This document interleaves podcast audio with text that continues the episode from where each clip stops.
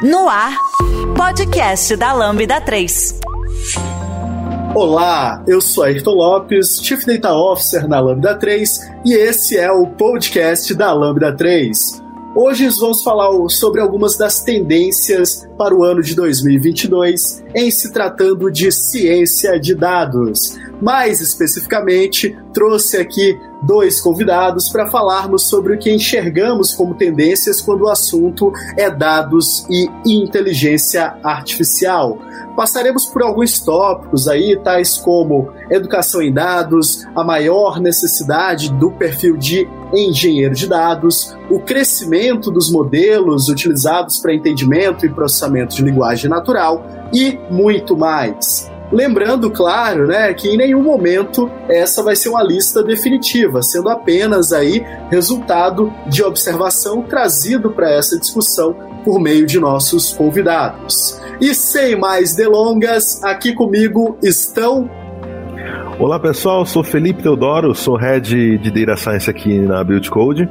É, eu venho atuando aí é, no mercado na parte de desenvolvimento de soluções sob demanda com, com Data Science e também sou professor junto com a Ayrton na FIAP aqui em São Paulo. E o nosso amigo Fala pessoal, aqui é o Paulo Vasconcelos, sou especialista em Machine Learning na Hotmart. E o prazer aí estar tá trocando ideia com essa galera da Pesados, essa galera que sou fã aí. Muito bom estar tá aqui com vocês. Muito bom, muito bom. Antes da gente começar a falar sobre o tema tendências em dados e IA para 2022, o que vem por aí, quero lembrar que esse é o quinto episódio de podcast da série sobre ciência de dados, aqui no podcast da Lambda 3 onde anteriormente já falamos sobre chatbots, sobre a visão de dados UX, machine learning, GitHub Copilot e responsabilidade e ética em ciência de dados. Não esqueça de dar cinco estrelas no nosso iTunes, isso ajuda a colocar o podcast em destaque e não deixe de comentar esse episódio no post do blog, em nosso Facebook, SoundCloud e também no Twitter. Ou, se preferir, mande um e-mail para a gente no podcast@lambda3.com.br. A Lambda 3 é a quinta melhor empresa para se trabalhar no Brasil e uma das maiores referências do país quando se fala em desenvolvimento de software e metodologia ágil. Somos um grupo de pessoas curiosas que adoram inovação e tecnologia. Estamos em constante evolução técnica e social.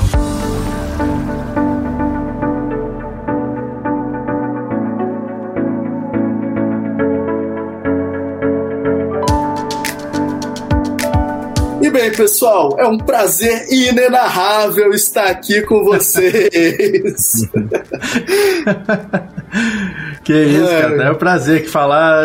Ainda mais quando o papo eu posso falar besteira, qualquer besteira e não me responsabilizar depois. Então eu posso falar qualquer coisa, qualquer coisa que vai bombar em 2022 porque é só uma previsão. Ninguém pode me culpar se der errado. Olha que beleza. Exatamente. Hoje é o nosso exercício real oficial de futurologia. Futurologia. Futurologia. Tentar prever o futuro aí dentro do dentro da cuia dos algoritmos de machine learning. Muito bom. Porque afinal de contas, né, pessoal, quase todo site, comunidade especializada vai estar tá fazendo algum tipo de episódio, conteúdo sobre tendências em dados, né? Então, por que também não fazermos aí com esse time uh, que está aqui à nossa disposição para essa gravação? É, então, primeiramente, né, pessoal, é, acho que mais uma vez, muitíssimo obrigado a presença de vocês. É, o Paulo, para quem não conhece, então, diretamente de Belo Horizonte aí, é um dos cofundadores da Data Hackers, né, Paulo? Então, é, usa esse espacinho também para falar um pouco sobre isso, né? Vocês têm um podcast também, do qual eu já participei. Vende seu peixe aí um pouquinho. Exatamente, cara. Bom, para quem ainda não conhece, Data Hackers é uma comunidade de dados, né? A gente oferece uh, um espaço para se conectar, compartilhar e trocar ideia com, com profissionais e entusiastas da área. Uh, a gente tem, né, de forma gratuita ali, com alguns conteúdos. Então, a gente tem, por exemplo, o podcast também, que é, particularmente eu gosto muito de fazer. É um papo, gosto de estar tendo aqui, papo entre amigos, assim, que gente que curte o mesmo assunto. Acho muito legal essa, essa energia aqui. Uh, a gente tem um canal no YouTube, tá começando aí, tô começando a aprender a mexer em YouTube aí, como é que é edição, como se comportar de frente da câmera. Eu só tô acostumado a ficar atrás do microfone, mas. e, bom, é, e a gente tem uma newsletter também. Então, para quem quiser conhecer um pouquinho sobre o Data Hackers, aí fica o convite de acessar datahackers.com.br e ver a forma que a gente tem lá de contribuir no nosso Slack, newsletter, podcast. Ah, temos o Medium também, onde você pode compartilhar suas, seus, seus aprendizados, seus posts. Então, é isso. Um prazer aí novamente estar aqui com vocês trocando essa ideia. Muito bom. E o Felipe, meu fellow professor de FIAP, já tivemos aí muitas aulas juntos, né, Felipe? O hum, Felipe muito já nos ajudou em material da AI Brasil anteriormente. Então, é, muito bem-vindo, Felipe. Dá uma Obrigado primeira palavrinha aí para o nosso público. Obrigado pelo convite, Ayrton. Pessoal, é, nosso objetivo aqui hoje é justamente esse, a gente falar de futurologia. Eu venho, de vez em quando eu participo de algumas lives em alguns canais, algumas comunidades. É, para minha alegria, sempre tem pessoas bem legais como o Ayrton aí, que coloca a gente aí no spotlight aí pra gente falar um pouquinho de uma, putz, de uma área que eu acho que é o trend dos próximos cinco anos aí, quando a gente fala de dados, quando a gente fala de IA, ciência de dados, machine learning, outras carreiras que estão por aparecer é, é, por aí. Então eu venho, eu venho desenvolvendo, né, é, é diversas soluções aqui dentro da empresa para pontuais para clientes nossos aqui, é, tanto em machine learning quanto deep learning e sempre quando dá um tempinho a gente tenta participar da comunidade, seja com eventos, seja aqui no podcast, porque eu acho que quando a comunidade se fortalece, todo mundo se fortalece, né? Então, isso é uma das coisas que me motivam bastante dentro da, dentro da nossa área de dados, porque a gente tem comunidades bastante fortes, né, que compartilham esse tipo de conhecimento, né? Então, acho que é bacana para todo mundo e esse aqui é mais uma contribuiçãozinha, né? Mais, uma, mais um grãozinho de, de conhecimento que a gente coloca aí dentro da área de dados com esse, com, com esse nosso bate-papo, porque afinal de contas é muito importante a gente entender a direção com que tanto o mercado, quanto a área acadêmica, quanto as pessoas que, pessoas e empresas que lideram a, a nossa área estão enxergando aí o ano de 2022 e os próximos anos. Com toda certeza, Felipe.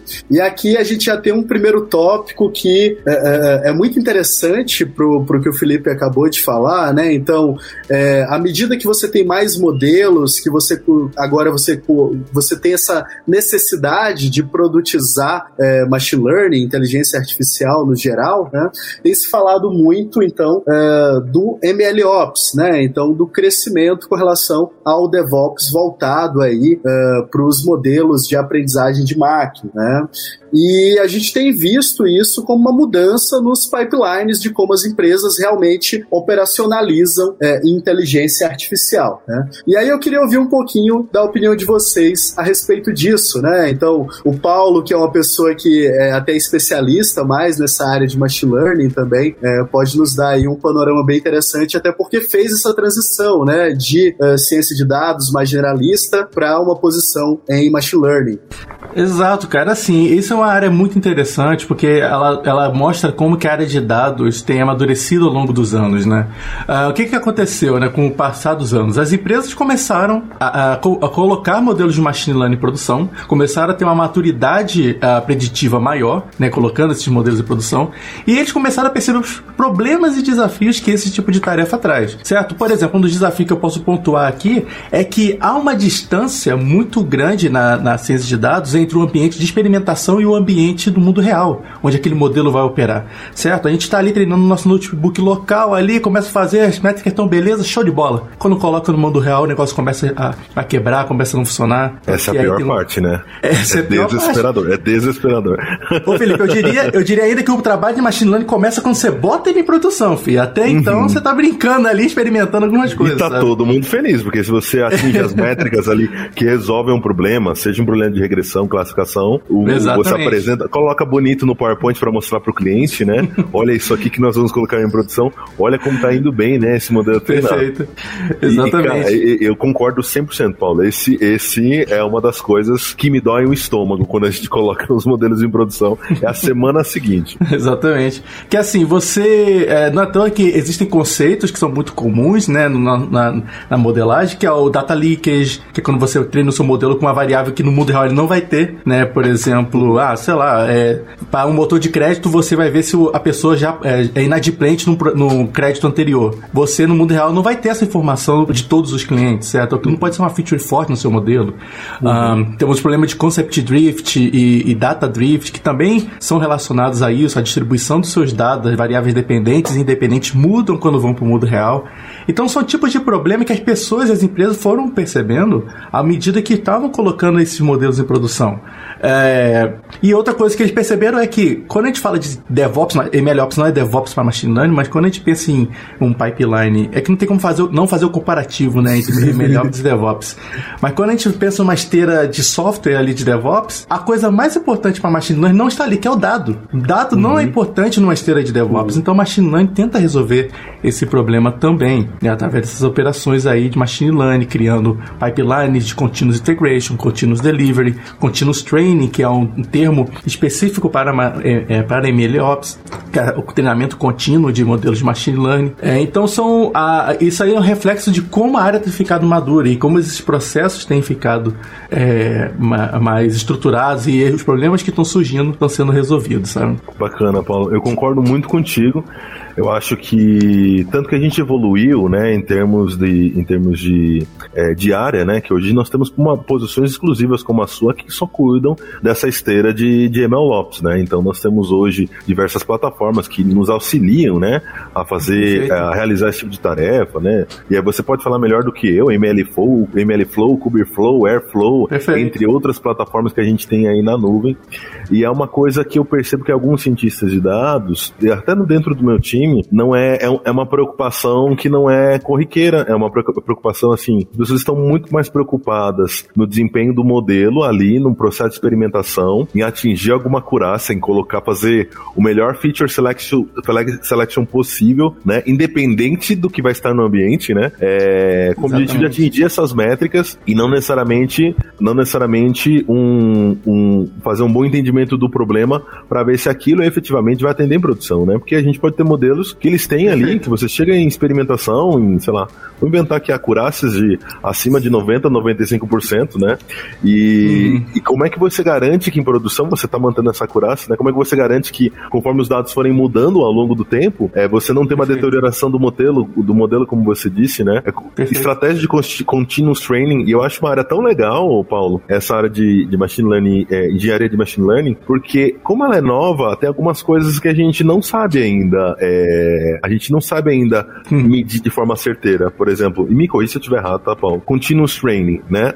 Dá, por um determinado problema, como tem que ser meu ciclo de continuous training? vou fazer todo dia, eu vou fazer toda hora, eu vou fazer a cada semana. Perfeito. É qual que é o modelo que menos deteriora, né? Então, Perfeito. é uma área muito nova e é uma eu área tenho que, que é, Pode falar, eu tenho Paulo. que eu, eu, tenho que deixar o pipeline aprovar um modelo automaticamente ou eu tenho que colocar uma pessoa uhum. também para aprovar um modelo que foi treinado? Tem exatamente isso que você falou, tem muitas decisões decisões a serem feitas nesse processo que a gente ainda não sabe qual é a melhor. Que a gente ainda não sabe.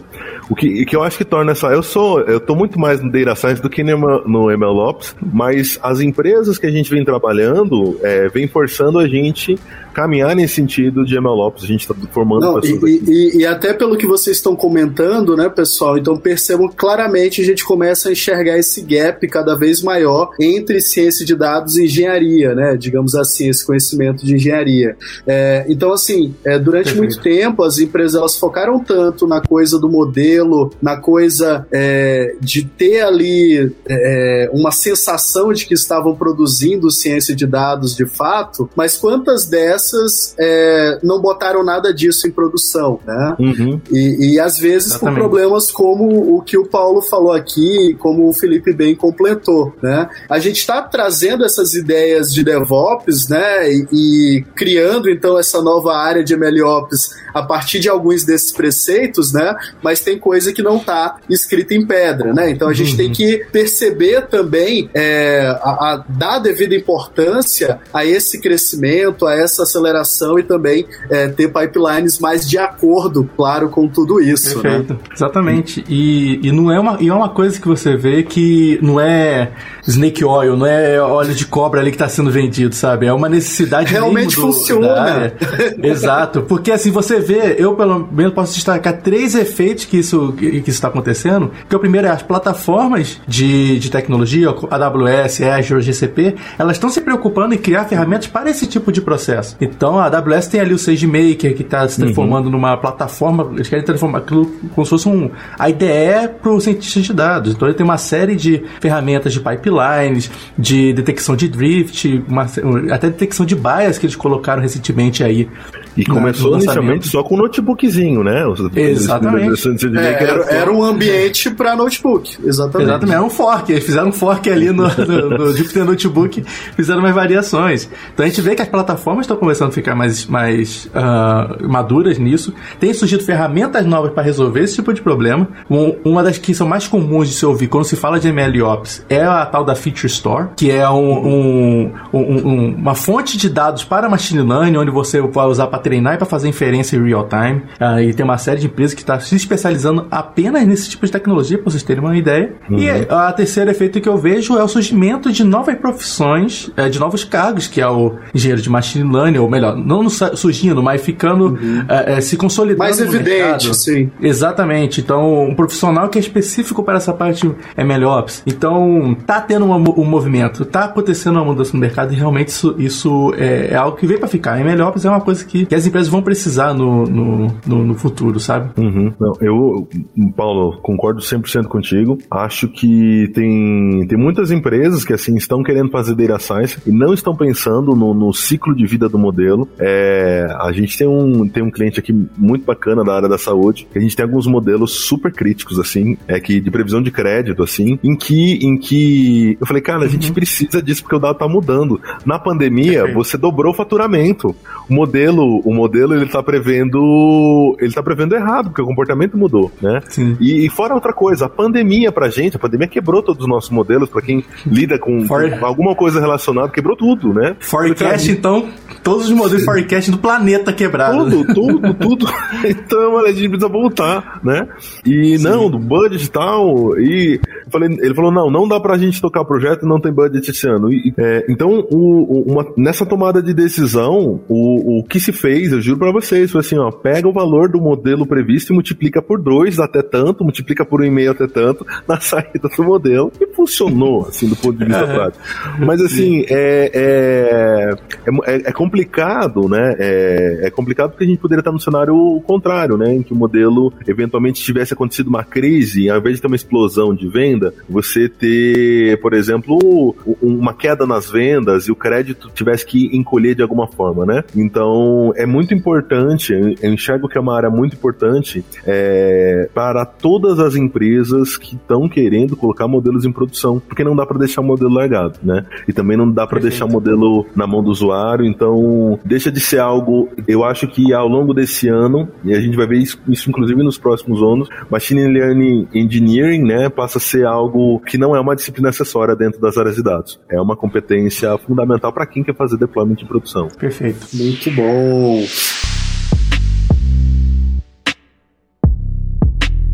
Podcast da Lambda 3. Bem, pessoal, outra tendência que eu trouxe aqui também, né, para a gente discutir, é a respeito do papel do engenheiro de dados, né? Já chegamos até a falar um pouco a respeito, né? Então, é, vê-se aí uma maior necessidade desse perfil de engenharia de dados. É, mais uma vez, né, houve um primeiro boom de cientistas de dados, né? Inclusive é, cursos de formação na área, explodiram aí os bootcamps e por aí vai, né? E agora perceberam então que é necessário se trabalhar melhor nos dados, né? Aqui a gente vai comentar um pouquinho sobre algumas correntes diferentes com relação a isso, né? Better data, small data, etc. Mas antes disso, né? Então vamos falar um pouquinho sobre esse profissional, o porquê dessa mudança que tem sido observada a nível de mercado. É, o pessoal começou a contratar cientistas e esqueceu que tem que ter dados, né, para fazer ciência, né? Então, isso realmente foi efeito que eu tenho é, percebi que tem acontecido há vários anos, assim, pelo menos há uns dois ou três anos, é, é, a quantidade de vagas de, é, de engenharia de dados tem sobressaído as quantidades de as vagas de ciência de dados e na minha percepção, e eu tô falando com uma pessoa de fora, porque eu não sou engenheiro de dados ou, e, ou profissional especializado nisso, uh, é que é mais difícil contratar engenheiros de dados do que, do que cientistas. Pelo menos o que eu tenho visto no, em, algumas, em algumas posições assim, que eu tenho acompanhado na própria comunidade, assim. E é um profissional que ele ali tá fazendo a, a base para a inteligência que você está gerando com data science, né? Os modelos preditivos, insights, criação de produtos baseados em dados. Então, é um, um papel que durante a pandemia teve um, um aumento muito grande, né? Eu acho que, uh, como o Felipe mencionou, durante a pandemia muitas empresas cresceram muito, de dobraram de tamanho. Dobrar de tamanho também significa dobrar de dados, então você tem que, teve que escalar uhum. a infraestrutura, escalar a, a sua infraestrutura, a sua infraestrutura para consumir, processar e disponibilizar esses dados. Então, eu acredito que ainda esse ano a gente vai ver esse tipo de profissional sendo altamente requisitado. E acho que a gente vai falar mais durante o papo, mas não é, isso não é só é específico de engenheiro de dados. Acho que todos os papéis em ciência de dados e, não, e na te, indústria de tecnologia em geral tem sido muitas vagas, assim, tá sido, tem sido muito competitivo, muito procurado esse tipo de profissional, né? Sim, sim.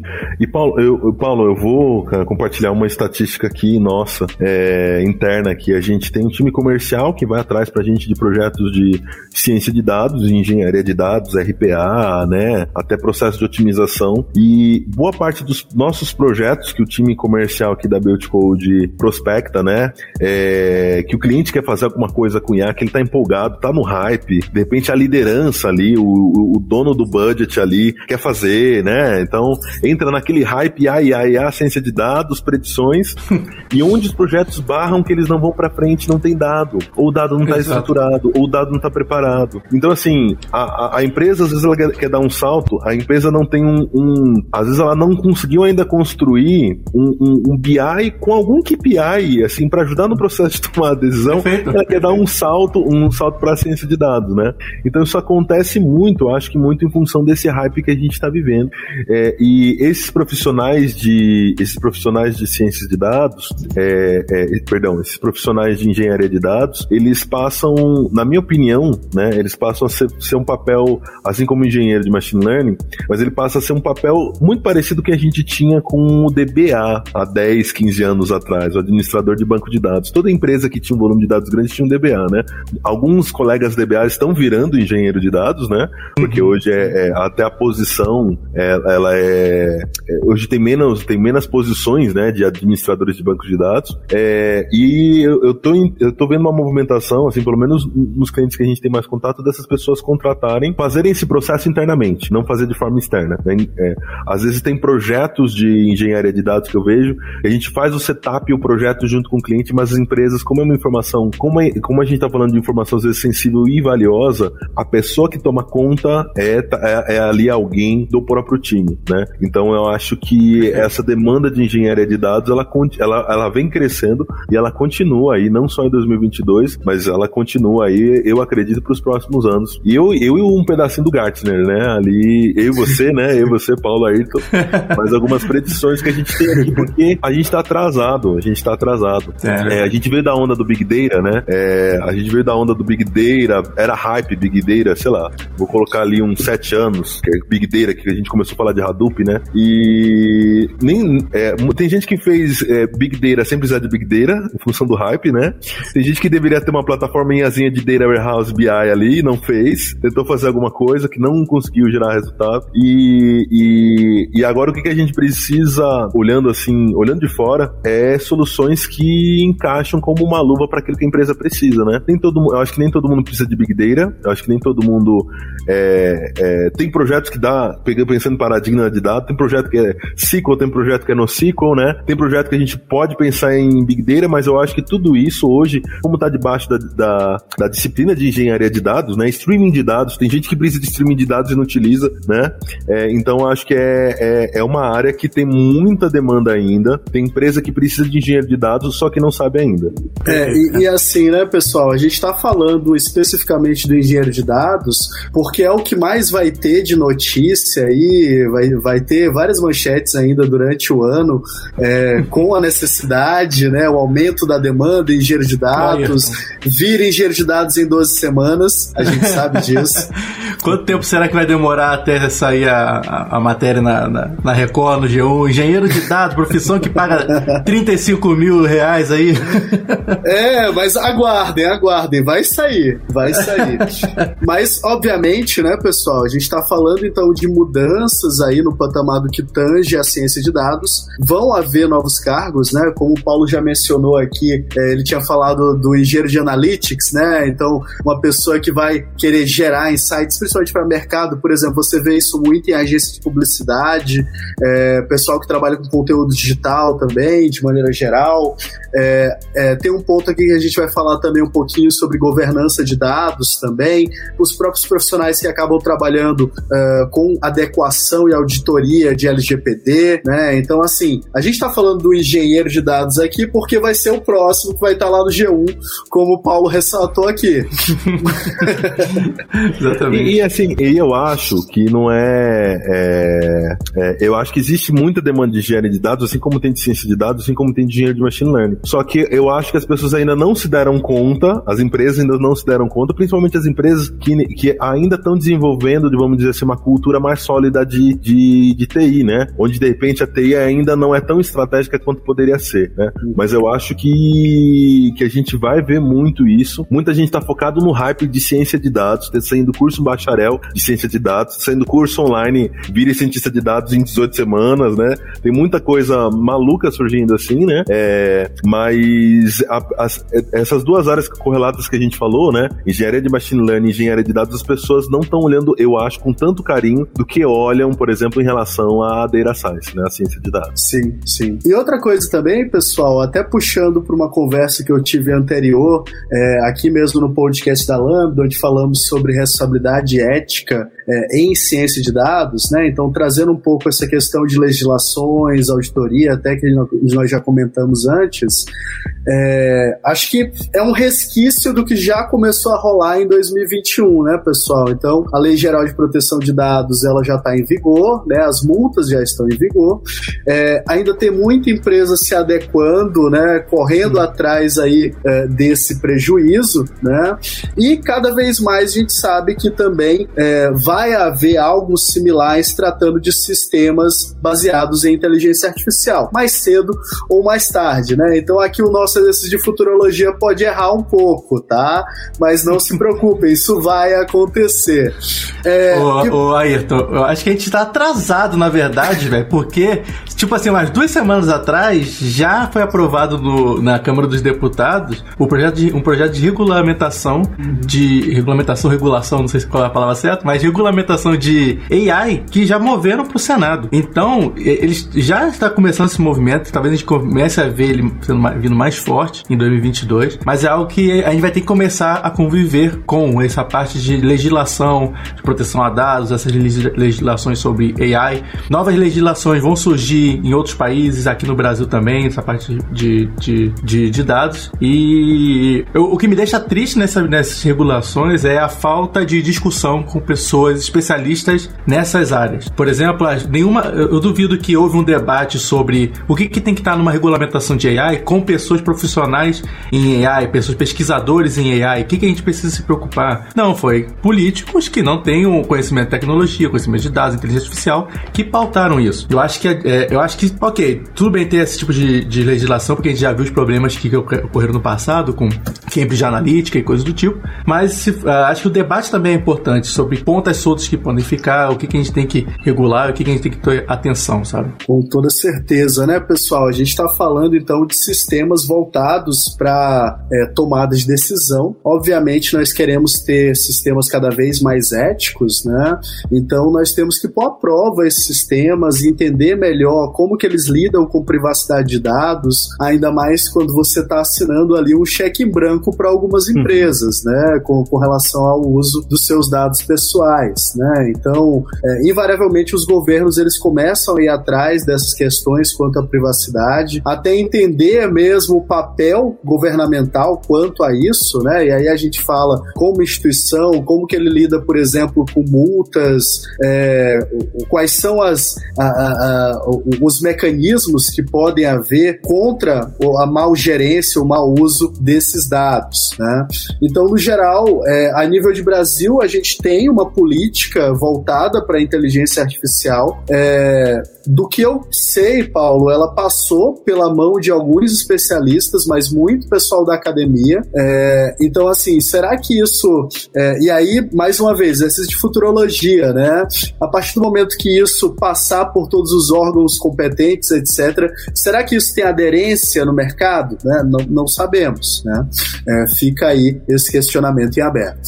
Sem dúvida. A gente sabe que, em, em, embora a área de dados, né, como um todo, principalmente principalmente eu acho que a área de data science, a gente está, é, principalmente a área de deep learning, eu diria, vou fazer um recorte mais fino.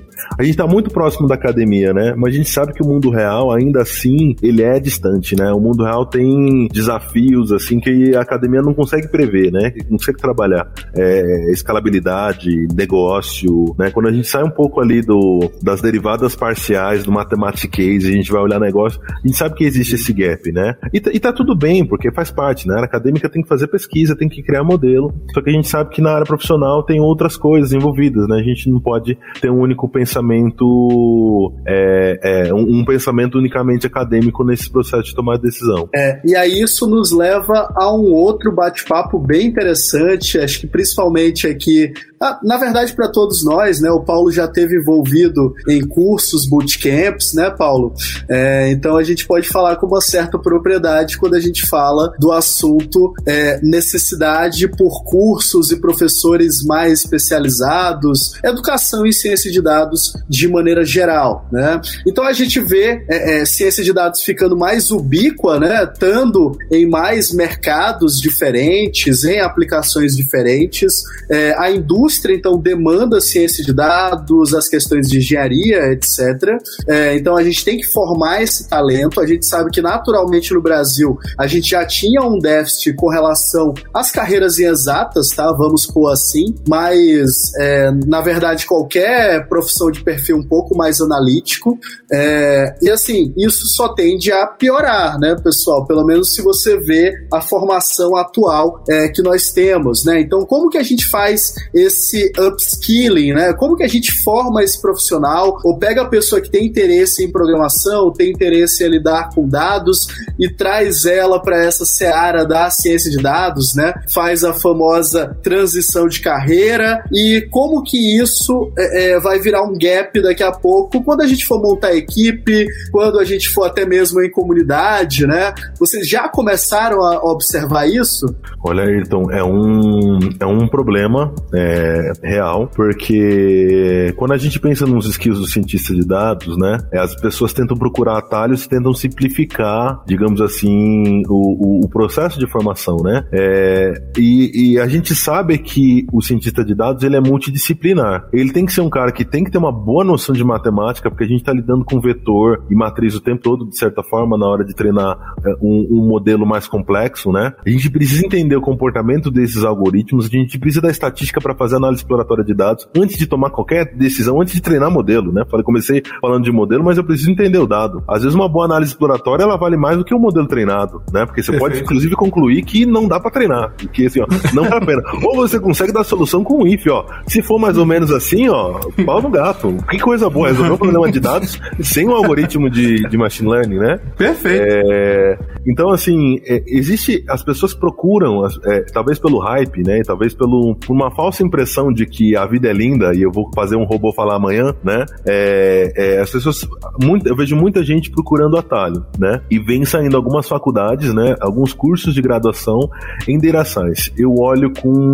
Eu venho olhando algumas grades assim com, com um olhar torto. Porque eu olho para aquilo e falo, putz, cadê. O cara não precisa ser o expert em matemática, mas ele precisa entender o que é uma inversão de matriz ali, porque quando eu der uma imagem na mão dele, quando a gente precisar fazer alguma coisa, ele vai precisar entender isso. Ele vai precisar entender isso no nível ali, pra gente, no nível ali mais baixo para entender a modelagem do problema. Então, assim, eu, eu acho que a gente tem um gap de formação muito alto, como você falou. É, aqui na Build Code a gente vem formando muita gente para formar assim, para deixar do jeitinho que a gente quer. Então a gente tem alguns processos de estágio, alguns processos de trainee que a gente vem, o cara passa três meses fazendo curso para deixar, para a gente conseguir ensinar que, os skills que a gente que a gente acha que são importantes nesse processo de ciência de dados.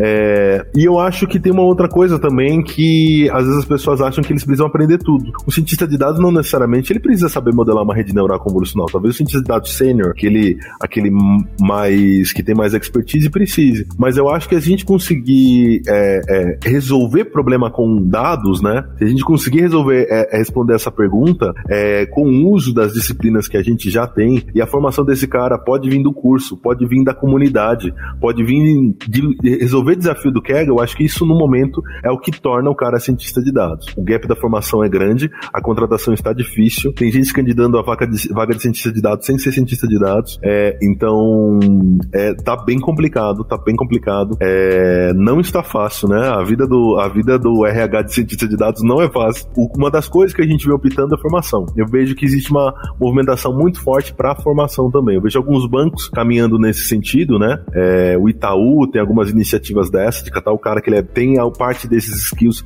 e só terminar de formar ele, porque porque senão você gera um outro problema, né? Você traz uma pessoa, a pessoa não está preparada, você traz um problema para ela, ela acha que ela tem que resolver com um tutorial que ela viu, simplesmente copiou e colou do Stack Overflow, que aquilo é a solução final. Então, eu, eu acho que é um problema, vai continuar sendo um problema esse ano, e eu não tô conseguindo enxergar assim uma solução matadora. Eu não acho que a gente tem, sabe, não tem varinha mágica a respeito disso. Eu acho que a gente ainda, enquanto, enquanto a área, a gente ainda vai se adaptar aí para ter cursos, tá tendo, como eu comentei, vai, algumas faculdades estão fazendo bacharelado em Data Science, fazer com que esse bacharelado se aproxime do mercado, fazer com que os cursos de formação que a gente tem aí se aproximem do mercado, né? Que a gente tenha essa essa essa realidade entre entre aquilo que tem que ser aprendido, né? E de como aplicar de forma prática, né? Então, mais uma vez, né? É, não necessariamente o cara precisa ser o gênio dos algoritmos. Se ele conseguir entender o dado, extrair as coisas ali do dado, interpretar aquela informação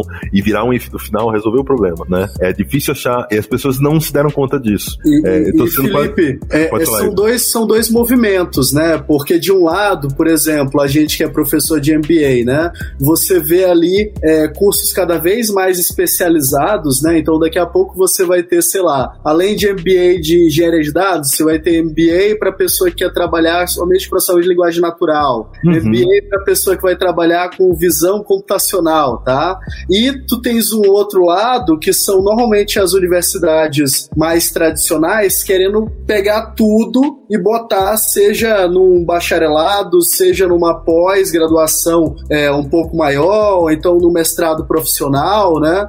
É, e assim, quem tá certo? Não sei. É. O que, que eu acho, a gente não consegue dizer o que tá certo, Ayrton. Acho que a gente consegue dizer o que está errado, entendeu? É, é, qual a minha visão do que está errado? E Paula, Ayrton, por favor, divirjam, fica à vontade, né? Porque isso é, isso é puramente achismo e futurologia, né? Esses, a gente tá vendo, eu vejo na internet muito curso de formação curtinha. É, é, é assim, cursos assim que eu já vi no, em, em anúncio do YouTube. Forme-se um cientista de dados em seis meses, igual o inglês, sabe? Que todo mundo fala que você vai falar inglês fluente em 18 meses e você não encontra ninguém na rua que conseguiu falar inglês em 18 meses. Então, assim, eu acho que as pessoas, elas precisam. Muita gente quer fazer transição de carreira para Data Science, gente precisa entender bem o que é isso, né? É, é, é, eu acho que o cientista de dados, ele é um, antes de qualquer coisa, ele é um pouquinho estatístico e é, e é de verdade, assim, não tem como fugir. Então, a, a, é, eu acho que as pessoas precisam entender o que é essa área. Eu acho que a gente, enquanto comunidade, a gente pode dizer para as pessoas, né? Ó, é, a vida é triste, a vida não. É legal, eu acho legal pra caramba. Eu acho muito legal. Só que assim, cara, a gente fica olhando o dado ali o dia todo. E, e, e, a vida do cientista de dados não é só treinar modelo, as pessoas acham que é isso, entendeu? E mostrar que é, fez a predição. Cara, não, não, não é assim.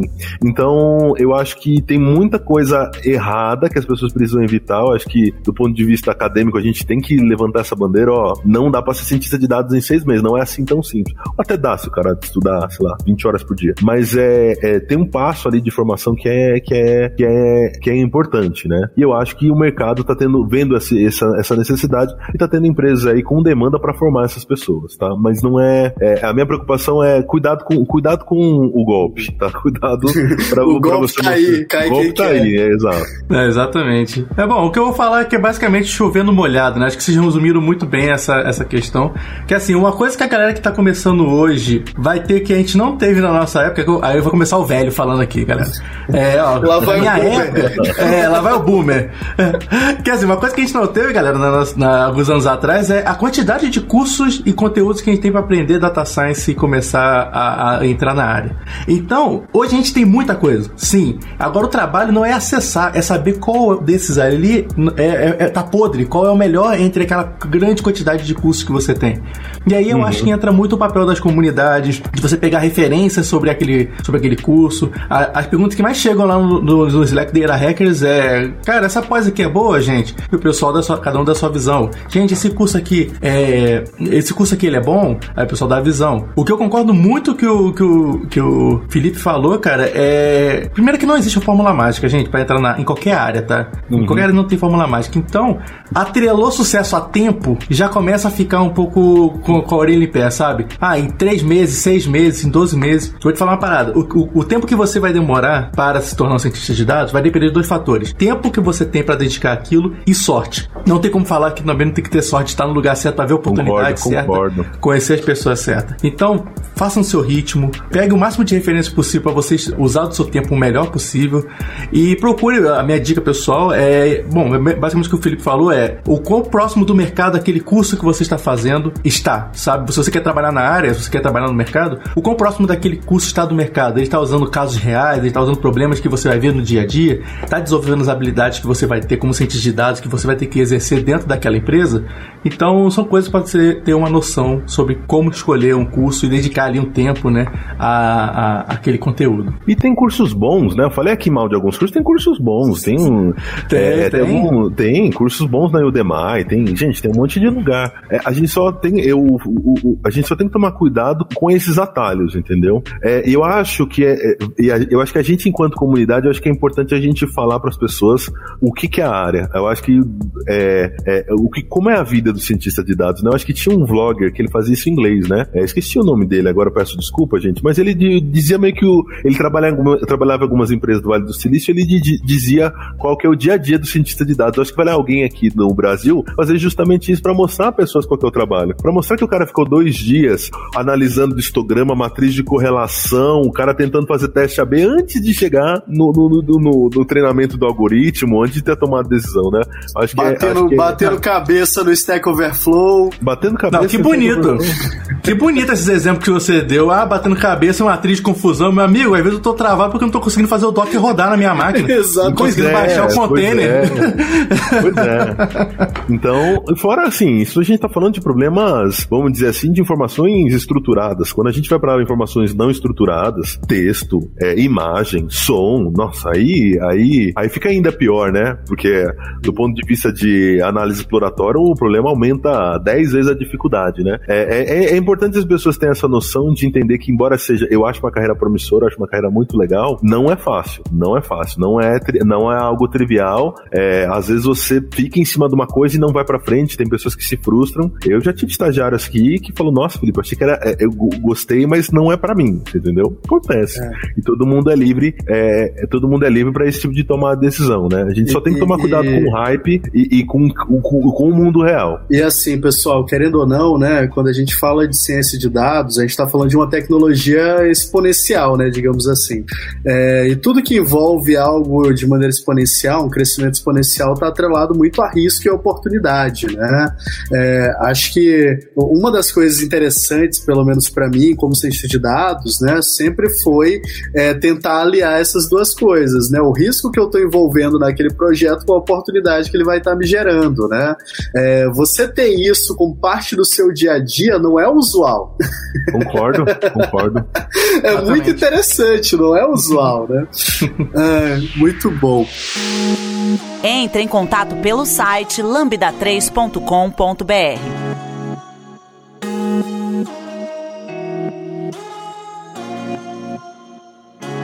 Outra coisa também, pessoal, que eu acho que tem um pouquinho de ligação com o que a gente já falou anteriormente, né? Falamos aí de governança de dados, auditoria.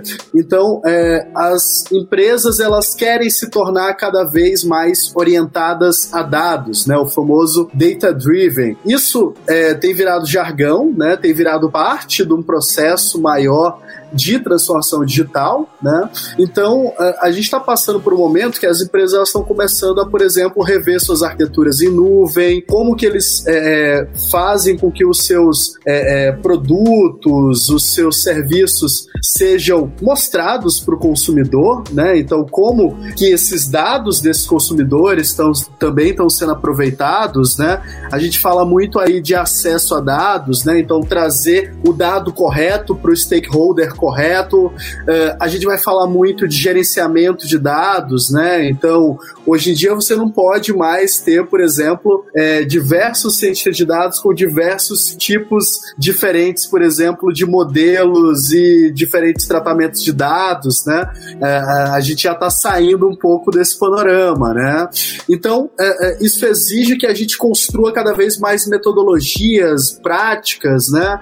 É, se fala de outras tecnologias, se fala por exemplo, de utilizar isso para a indústria 4.0 junto à IoT, né? Então, assim, pessoal, é, uma das coisas que eu trouxe aqui como uma possível mudança, né, seria as empresas enxergarem mais dados como algo estratégico. O é, que, que vocês acham? Concordam, discordam? Legal. Pois é, a gente vê uh, que tem muitas empresas que já têm uma maturidade de dados muito grande, né? E às vezes por estar dentro dessa bolha, assim, dentro desse contexto, a gente acha que todas as empresas, a gente acha que todas as empresas estão nesse mesmo nível, né? Então, nesse mesmo nível de, de, uh, de maturidade, quando a, a verdade é, é, acontece o contrário. O Felipe mencionou que tem empresas que uh, pede um projeto de AI, mas ela não tem nem sequer o dado ainda ali no, no, Exatamente. no, no, no na empresa dele. Isso acontece porque é a falta de uma maturidade de tomada de decisão baseada a dado. Provavelmente essa empresa, ela ouviu de hype esse tipo de, de, de conteúdo, quis isso, sem ter a maturidade de saber, eu tenho esse tipo de, esse tipo de dado aqui, eu tenho a estrutura necessária para esse tipo de dado. Então, eu acho que é inevitável. No, o site Analel tem essa, essa frase que ele fala que no futuro todas as empresas vão ser empresas de tecnologia, e a gente brinca muito no Data Hacks que no futuro todas as empresas vão ser uma empresa de dados, porque elas vão, vão guiar a direção delas usando dados. Então eu acho que cada vez mais a gente vai ver pequenas empresas que não tenham um, que não são big techs, que não são startups com milhares de colaboradores, se preocupando em utilizar dados para tomar de decisão, porque o competidor dela está uhum. usando dados. Aí o competidor dele está já usando dados para modelar o mercado, modelar as estratégias dele. Então sim, eu concordo muito que no esse ano acho que Brasil ainda tá nesse ponto de ter essa maturidade. Eu espero que esse ano a gente chegue no nível maior do que foi do ano passado, sabe? Eu acho que esse processo de, é, de mudança, eu acho que ele veio para ficar. Eu comentei aqui, chovendo numa olhada aqui de novo, né? É, eu acho que a gente tem ainda muito espaço é, para engenheiro de dados. Eu acho que as empresas, algumas empresas que não têm TI como core business ainda não se deram conta disso. É, mas tem, eu vejo um movimento muito grande da própria mídia da área de TI, propagando esse tipo para os CIOs, para os CTOs, que isso, é, que o dado, ele não é, é, é, cuidar de dado, não é cuidar da saúde do seu Oracle, não é cuidar da saúde do seu SQL Server para ver uhum. se ele está uhum. fazendo query rápido ou não. Cuidar do dado, né, requer governança, requer uma série de outras coisas que, que parte desses skills estão com engenheiro de dados, né? Então a gente precisa transformar esses dados em valor para que em valor ele virar estratégia para dentro da companhia e se apoie a, a, a, ser no mínimo, no mínimo, apoio a tomar decisão. É, disso não, não tem a dúvida, né? Acho que é, é, vai ser que nem o Paulo falou mesmo, né? Se não fizer agora, vai fazer movido pela competitividade, pela concorrência, quando o concorrente dele fizer, né? Vai ser na base do ódio. E vai ser tarde demais, tá? Vai ser tarde demais quando isso chegar. é isso mesmo, isso mesmo.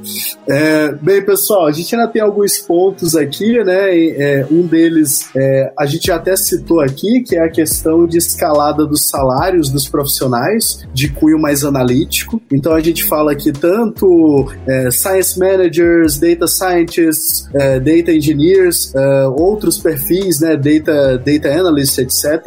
É, no geral, a gente sabe que isso tem acontecido em toda a tecnologia da informação. É, não é algo somente da área de dados, da área de inteligência artificial, mas isso, isso tem inferido diretamente nas nossas contratações, né? É, acho que isso impactou toda a empresa que tem aí algum, alguma equipe de dados, né? Algo do gênero, né?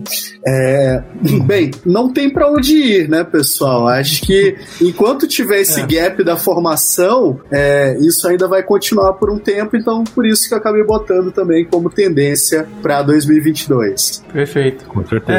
É, é o que a gente viu no ano passado, assim, a área de tech ficando muito quente, que foi uma das empresas que remaram contra a, a, a, pandemia, né? Que as empresas de tecnologia cresceram muito durante a pandemia. E eu também concordo muito com você que eu acho que não, não parou ainda essa quantidade de salário de vaga que tá tendo. Tá imoral, a, a palavra é tá imoral as, as vagas que estão sendo oferecidas no LinkedIn, no, na, nas vagas de, de empresa porque uh, o pessoal da gringa descobriu que brasileiro é bom profissional de dados, você pode pagar em dólar, ele dólar que tá valendo um milhão de reais cada dólar. Então, é um efeito que vai ser muito difícil para as empresas brasileiras competirem. Como é que tu compete com uma moeda fraca? Né? Então você tem que oferecer, enfim, outras estratégias, outras formas de, de reter esse tipo de profissional, seja através de desafios, seja através de oportunidade de crescimento e coisas do tipo. Mas realmente, isso aí é, não é algo só em dados, tecnologia em geral. Todas as áreas que você pode imaginar em tecnologia estão sofrendo sofrendo, né? Tô, entre aspas, aqui do tamanho do, do Everest. Então, tendo esse tipo de, de dificuldade, sofrendo no sentido das empresas, com, de contratar e ser competitivo. E a, a, trazendo uma estatística aqui pro papo, está estimado, eu, eu, posso pegar o link para botar depois no, no, post, se for o caso, é, de que está estimado para até 2025 é, ter mais de, faltar mais de 300 mil profissionais de tecnologia no Brasil. Nossa. É gente pra caramba, gente. É muita, é gente. muita gente. A gente volta naquele papo de profissionais profissionalização dessas pessoas, que são pessoas que. Gente, tecnologia é uma área ótima para se trabalhar. É uma área que tu começa, dependendo da área, tu começa ganhando 5 mil reais, começa ganhando 6 mil reais. É uma área muito boa para quem tá começando, mas a gente precisa de educação para essas pessoas. Pessoas que não têm acesso a esse tipo de informação, não sabem que tecnologia é uma área boa para você, você trabalhar. Quando você tem essa, essa escassez de profissional, os que têm vão se tornar mais, mais caros ainda. Então é por isso que eu vejo que essa, esse aumento no, no, no salário, no, nas ofertas que estão sendo feitas profissionais de, de tecnologia de dados, eles têm só, vai tender só a aumentar se a gente não resolver esse tipo de, de, de coisa, sabe? O que eu, o que eu vejo, ô Paulo, é, concordo 100% contigo. É, eu vejo que as empresas, elas estão, como eu comentei agora há pouco, estão indo no caminho da formação, porque como a demanda é para ontem, é para agora, não dá para esperar o, a, o, os movimentos educacionais fazerem essa compensação. Putz, então você contrata Perfeito. o cara para formar ele. É, eu acho, eu desconfio que essa onda de formação, e não só aqui, né? E não só dados, né? Tem empresa contratando para formar o cara para CDEV, para CDEV mobile e assim por diante. Então acho que essa onda de formação corporativa, eu acho que ela é, ela, ela veio muito forte, veio muito forte não, ela aconteceu em grandes empresas no ano passado, e eu acho que ela continua agora é, em 2022 também. Eu acho muito legal esse tipo de iniciativa das empresas, sabe, de profissionalizar. A Hotmart teve um, um, uns programas assim também que a gente abria vagas e as pessoas que entravam se especializavam em front ou em, ou em back-end. E eu acho muito legal esse tipo de movimento, porque você profissionaliza um mercado que tem uma alta alta demanda. Você pode mudar a vida de uma pessoa, trazendo ela para tecnologia, ela se torna grata, fica passar anos ali naquela, naquela empresa. Então, uhum. eu, eu acho, eu, quero, eu queria muito mais ver esse tipo de movimento sendo feito no, no mercado, sabe? Sem dúvida. Muito sem bom, muito bom.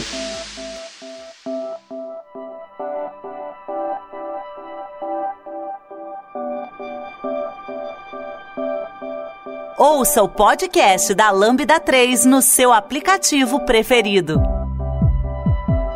Bem, pessoal, é, a gente está então se encaminhando aqui para a parte final do nosso papo. É, e agora, é, um outro ponto que eu elenquei aqui é falar um pouquinho sobre as oportunidades, né, em se tratando de ciência de dados, né, então dados e inteligência artificial, como é o mote aqui do nosso cast, né, é, porque a gente tem visto também aí, é, como o Paulo já até mencionou, né, muitas empresas querendo se tornar empresas é, orientadas a dados, né, empresas de tecnologia, por que não, né, e a gente tem visto aí, então, um crescimento com relação à aquisição de empresas, notícias de IPOs, né? Apesar de que agora a bolsa brasileira ali tá num sobe desce danado, né?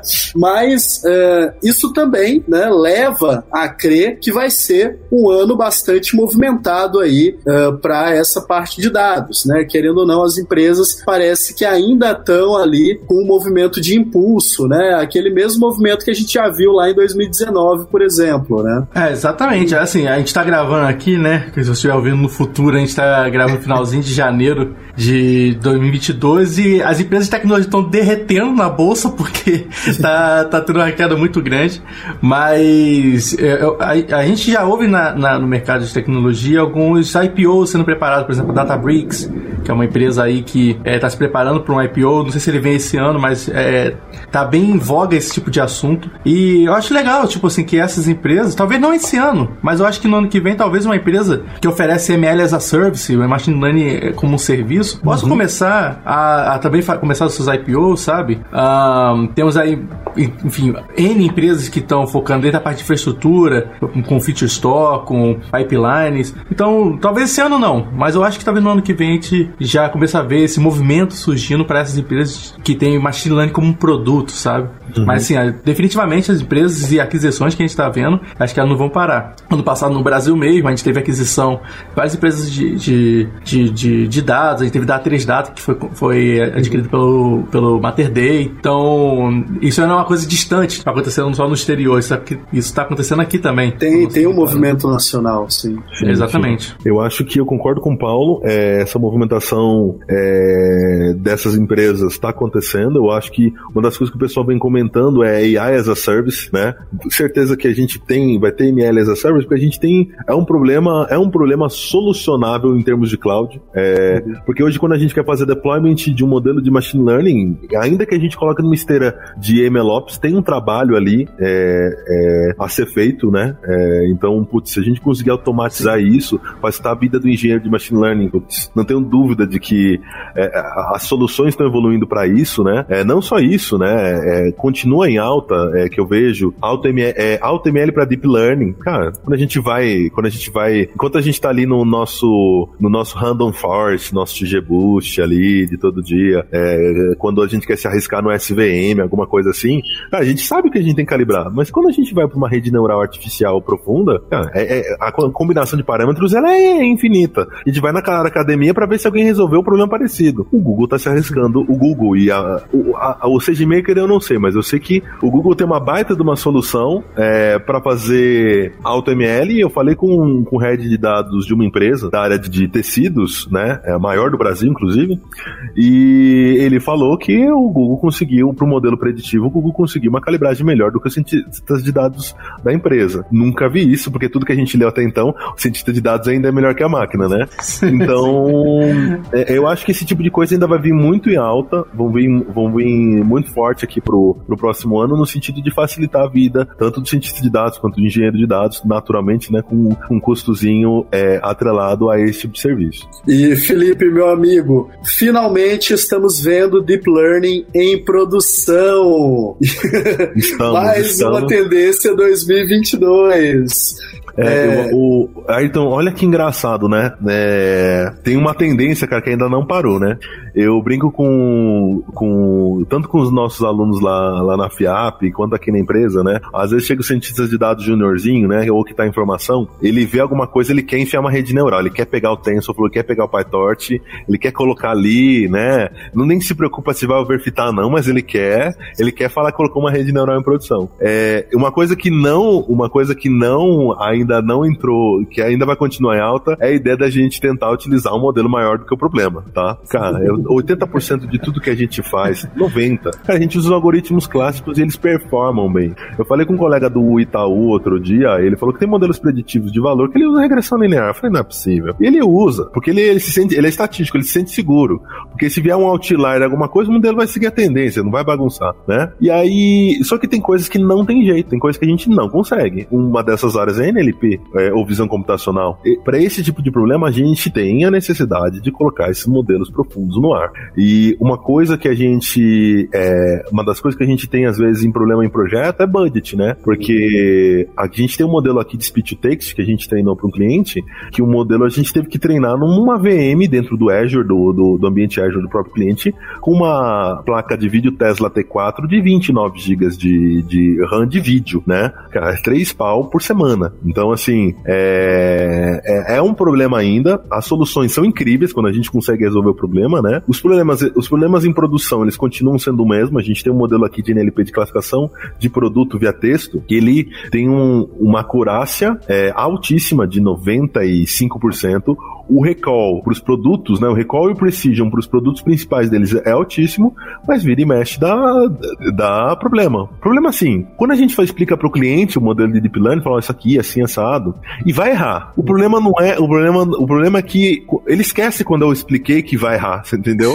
Quando erra, por que, que errou? Eu tô vendo aqui é o texto igual, mas a IA não conhece esse texto, ela nunca viu esse texto, mas é, é claro que é o produto tal. É, é, esse, esse processo, assim, ele continua, esse, esse problema ele continua, é, é, mas o que vem, o que eu vejo acontecendo, tanto nos dois frameworks, tá? Vou falar aqui do TensorFlow e do PyTorch, é a, a tanto o Facebook quanto o Google criando formas de facilitar a nossa vida para colocar esses modelos é, em produção. Por exemplo, no Google a gente tem o, o, o no TensorFlow a gente tem o TensorFlow Extend, que ajuda a gente a modelar mais ou menos um pipeline para colocar esse modelo em produção, né? Então a gente consegue compactar esse modelo, a gente consegue converter esse modelo para alguma outra coisa, dá para pegar esse modelo e colocar dentro do Android, do iOS. Então tem algumas coisas que vêm facilitando bastante a nossa vida, mas ainda assim, ainda assim, vamos supor, se você está dentro do, GC, do GCP, putz, vai que vai. Às vezes se você vai pro, G, pro SageMaker ou você vai pro Azure ML Studio, não é, não é que é difícil, mas assim, é meio que, vamos dizer assim, quando você está dentro do ambiente do dono da tecnologia,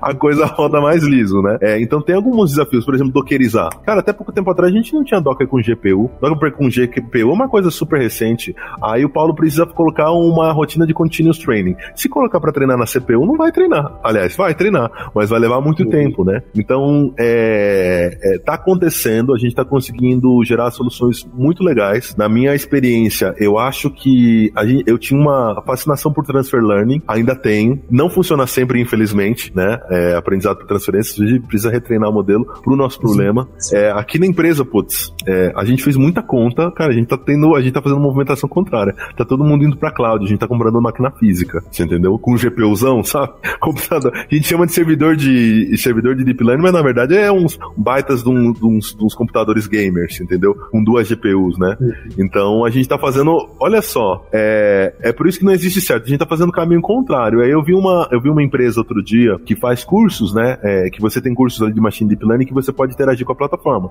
Eu falei, e eles fazem a mesma coisa. Eles estavam fazendo um anúncio, ó, temos uma máquina aqui de 128 é, gigas de RAM, quatro placas de vídeo e tudo mais para os nossos alunos experimentarem os modelos. Eu falei, legal, não sou o único, né? é, porque a gente faz muita prova de conceito, né? Nem todo cliente tem, é, tem, tem ambiente para a gente conseguir fazer isso na, na nuvem. É, é um desafio ainda, é um desafio ainda.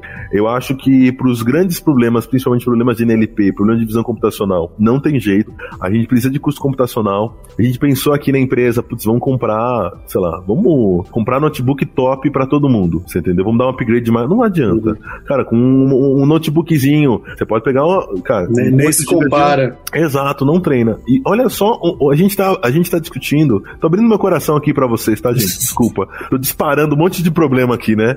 É, é, a gente não consegue, olha só, tem máquina nossa aqui, a gente não tem uma máquina com 30 GB de vídeo, a gente teve que falar com o cliente e dividir essa conta, entendeu? Que não tava no uhum. projeto e vamos pra nuvem. Olha só pra onde a gente tá indo. Eu tenho que locar uma VM com 30 GB de, de, de, de GPU para eu conseguir treinar o modelo do cliente. Olha só. Então, assim, é. É mais. Quando a gente sai, assim, do. do quando a gente sai dos problemas clássicos para os problemas é, não estruturados que a gente tem que colocar os modelos de deep learning, é, é, o desafio é maior. É mais caro em todas as pontas. É mais caro para você treinar, é mais caro para você colocar em produção, é mais caro para você manter em produção. E o problema é, ah, então tem outra forma? Não tem, porque os modelos clássicos que a gente tem de machine learning não dão conta, né? Infelizmente não dão conta. A gente testa todos primeiro, né? Porque a gente até fica feliz quando consegue resolver com o algoritmo clássico, né?